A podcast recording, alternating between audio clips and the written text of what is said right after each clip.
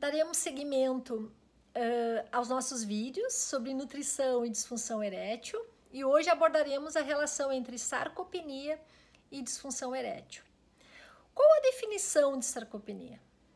A partir do segundo consenso europeu, revisado em 2019, Krugentoft define sarcopenia como baixa força muscular associado com baixa massa muscular.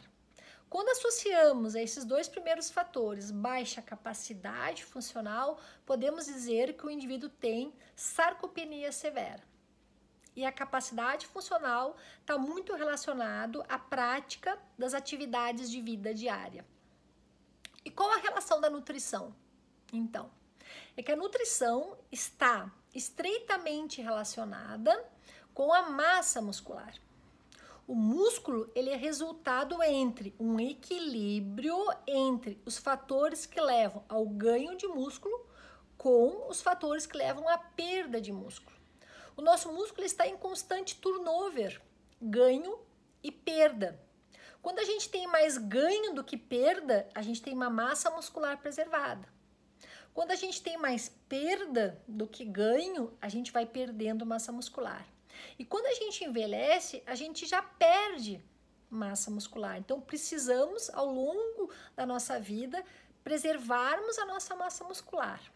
E quais são os fatores que levam ao ganho de massa muscular? Um deles é a nutrição. Uma nutrição adequada em caloria, proteína e micronutrientes, tanto vitaminas quanto minerais, estão estreitamente relacionados com o ganho de massa muscular, que é o assunto do nosso terceiro vídeo. Não podemos deixar de citar também o exercício físico que gera sobrecarga funcional, como por exemplo a musculação, a ausência de doenças de cunho inflamatório, e a gente podemos citar a obesidade, que a gente falou no primeiro vídeo, o diabetes, doenças cardiovasculares. E qual a relação da obesidade com a sarcopenia? A obesidade está associada à resistência de um hormônio muito importante que se chama insulina.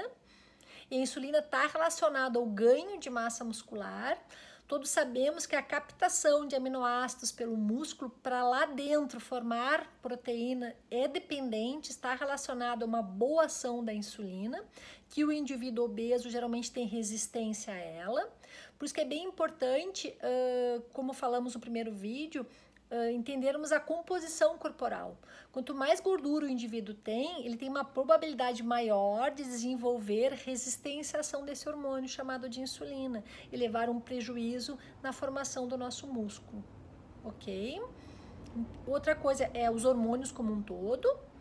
Então, uma boa ação da insulina, da testosterona, do hormônio do crescimento, do fator de crescimento semelhante à insulina.